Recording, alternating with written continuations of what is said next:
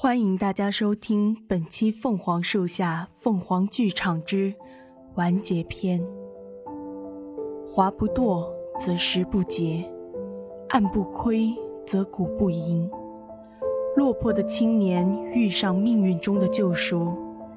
天刚亮的莫岛被害人的红色搅乱，故事是否能有完结篇？夏天是渔业的旺季，莫岛每日都有来来往往的渔船。天蒙蒙亮，日出就红得异常扎眼。渔民从夜晚工作到凌晨，忽然在莫岛的海边发现了不寻常的东西，刺耳的尖叫声惊扰了海面的清静。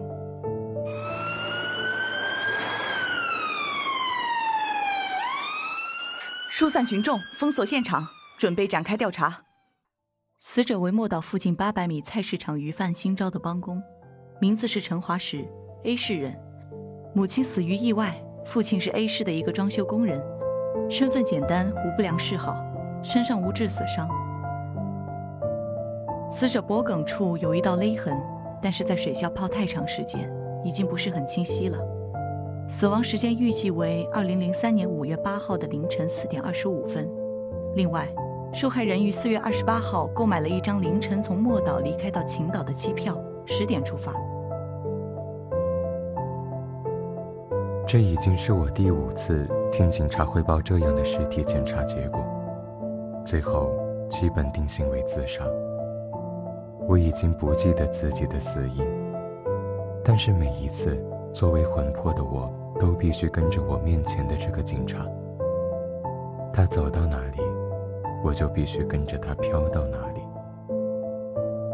我不知道我留在人间漂泊的原因是什么，但是我没办法离开面前这个警察，至少要在同他三百米的范围内，否则就会感觉到强烈的窒息感，就好像……被海水溺死。我今天已经联系了死者的父亲，他会来认领尸体，收拾一下死者的遗物，一起移交给家属吧。我亲眼看着女警将身上用封口袋装好的项链一起放进了死者遗物的收纳袋中，惊讶地发现，女警走远，我也不会感觉到疼痛了。我试着在屋子里随意移动。直到另一个警察拿走那个收纳袋，我发现那种巨大的疼痛感又充斥着我。原来是那个红绳，红绳到哪里，我就应该跟着到哪里。按道理，本来在他们将事件定性为自杀案件的时候，我早就应该进入下一次的循环。前五次。女警都没有将这根红绳移交给我的家人，但这一次不同，我那个令人厌恶的父亲居然来认领了我的遗体和遗物。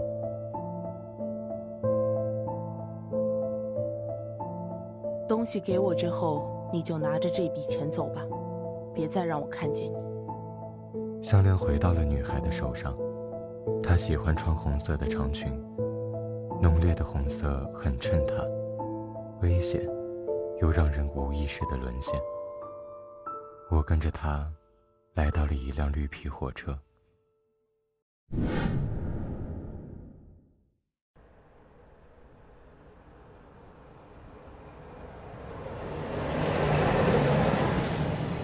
漂亮姐姐，你也要坐火车到终点站吗？嗯。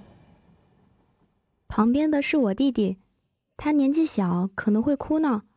这是我给大家准备的糖果包，我会尽量看住他的。一路上如果打扰到你，真的很不好意思。谢谢你的糖。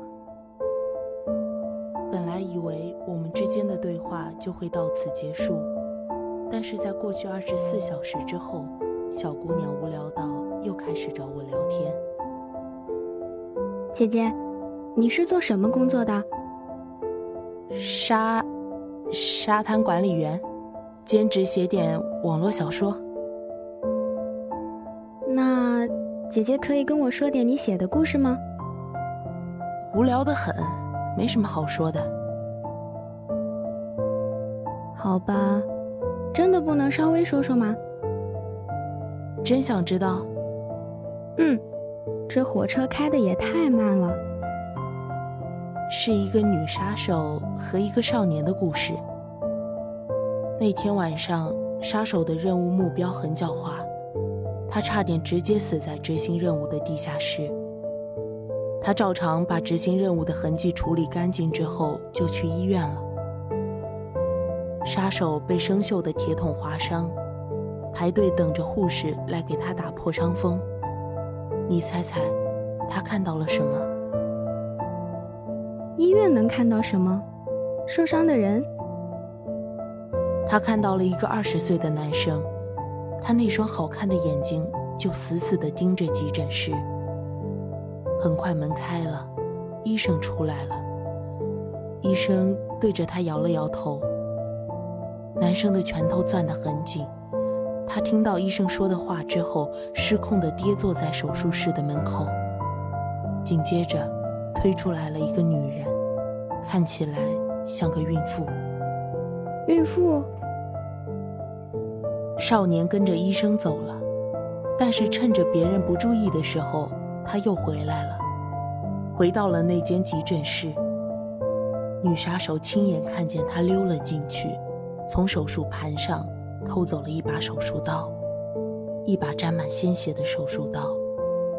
他用了一个黑色的垃圾袋把手术刀包起来，藏进了袖子里。一把手术刀，要这东西做什么？我这样说的有些混乱。我把杀手称作小青，少年称作小华吧。小青也觉得很奇怪。尾随了小华一路，看着他替那个孕妇处理完手续，淡然的不像他这个年纪的人。小华从上衣的口袋里找出一张相片，撕掉了一部分，那部分应该是一个中年男人。他把那部分撕得稀碎，然后扔进垃圾桶里。合照，那应该是他的父亲吧。小青靠近他，把手伸向了他。他抬眼的那一瞬间，小青永远忘不了。那双清澈的眼睛，应该是因为哭过，红得不成样子。他的眼里有恨意，有悔意，还有看到小青向他伸手的震惊。这张纸，你擦一擦吧。谢谢你。有什么可以帮助到你的吗？别打扰我。随意。打完破伤风之后，我就离开了医院。刚走进巷子，就察觉到有人在尾随我。职业习惯，转身迅速移动到尾随我的人面前，把刀子顶在他的腹部。怎么是你？我家。我家在前面的巷子里。你身手这么好，能能教教我吗？我愿意为你卖命。先跟我来，讲讲你想做什么，要我怎么帮你？血债血偿，天经地义。我母亲死于难产，一尸两命。如果不是她沉迷酒色，十几个电话一个都不接，我妈怎么可能错过最佳治疗时间？她难道不应该偿命吗？几岁了？二十。我现在心情不错，帮我接杯水吧。你现在离开还来得及。他离开了吗？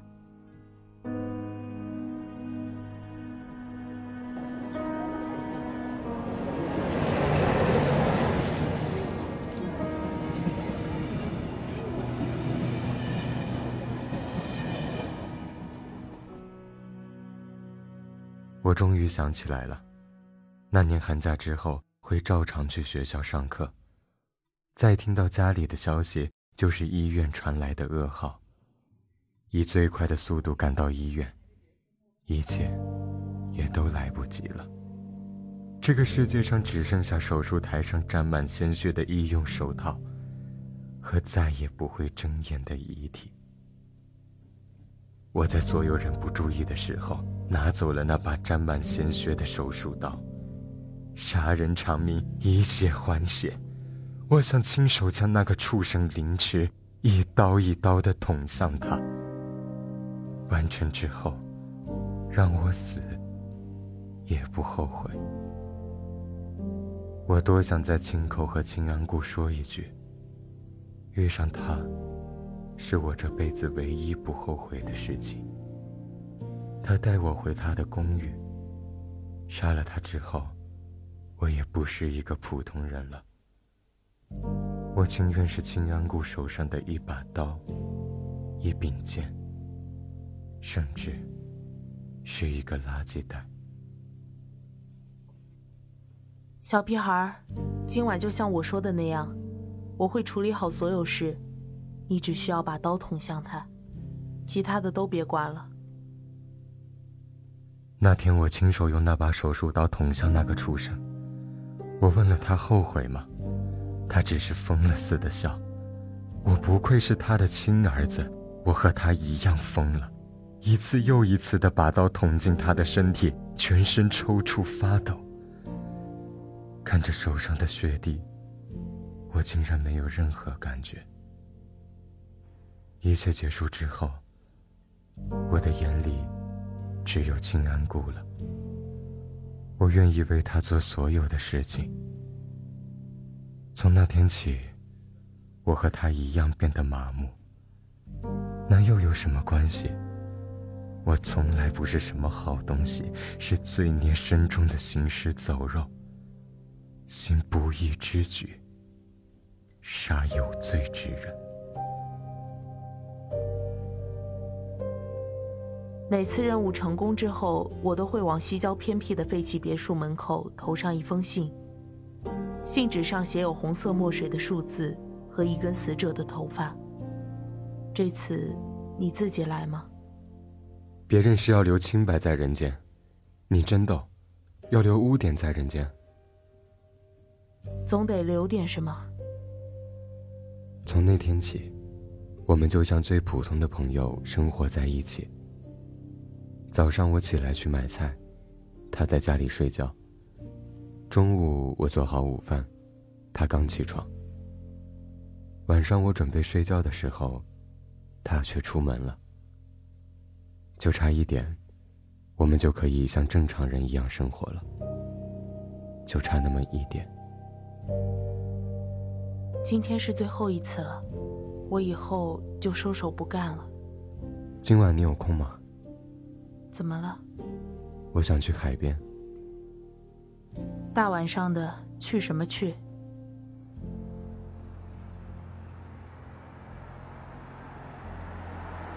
他说去什么去，但还是开车带我来了。深夜中，她的红裙子异常亮眼。他陪我走在无名的海滩，我主动牵上他的手。那一刻，我们什么都没想了。尽管我们在无尽的深渊上走钢索，带着镣铐跳舞，我们早就不再自由。你总是问我有什么愿望，你呢？开一家书店。你居然还有这爱好？不，我讨厌上班，但你不是喜欢读书吗？以后我睡觉，你看店。好。你还准备了烟花啊？对啊，你可要一直记得今天。我们都以为那天晚上是我们之后生活的序章，结果。是幸福的完结篇。你已经成功完成了你的心愿，现在是时候离开了。我答应为你卖命的。你喜欢旅行，喜欢听抒情音乐，喜欢最平常的沙滩边上的一捧沙。你生来应该是比谁都鲜活的彩色的画卷，而不是应该与我共同沉沦的流沙。今天你走吧，不要再回头。如果，你真的这么想，我愿意离开。如果有因果轮回，下辈子投个好胎，连同我的那一份幸运，全都分给你吧。没说完的后半句话，成为了我后半辈子的永远的遗憾。那天之后，我带着证据跳了海，我答应为他卖命的，我宁愿独自承担罪孽。福祸两相依，该下地狱的人得了善终，该上天堂的人失了性命。如果可以的话，让我再见他一次吧。我愿不得善终。这是我死前说的话。原来真的有神能实现愿望。第六次，我终于找到了自己逗留人间的原因。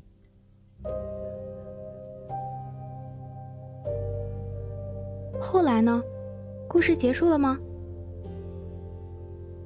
小华把所有的罪责都揽在了自己的身上。小青没有机会见到他最后一面，但是，他活下来了。他没有想不开吧？清安固去上完了他没上完的学，买了他想要买给自己的戒指。坐了几天几夜的长途火车，从沙漠到草原，从戈壁到海滩，从平原到山地。他在选书店，究竟要开在哪里？找了一家银饰店，把戒指和项链串在一起，戴在了身上，感受银饰的冰凉，就像他永远不可能再炙热的体温。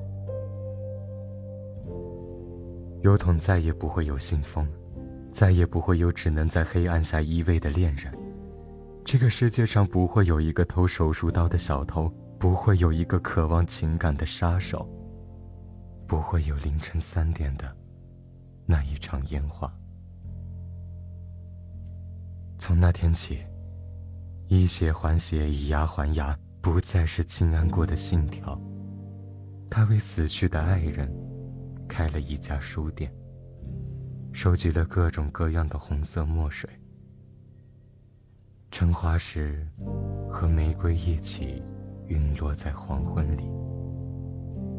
花不堕，则石不竭；安不亏，则骨不隐。一开始就没有权衡好得失，只能看着全部失去了。什么时候？才会有完结篇呢。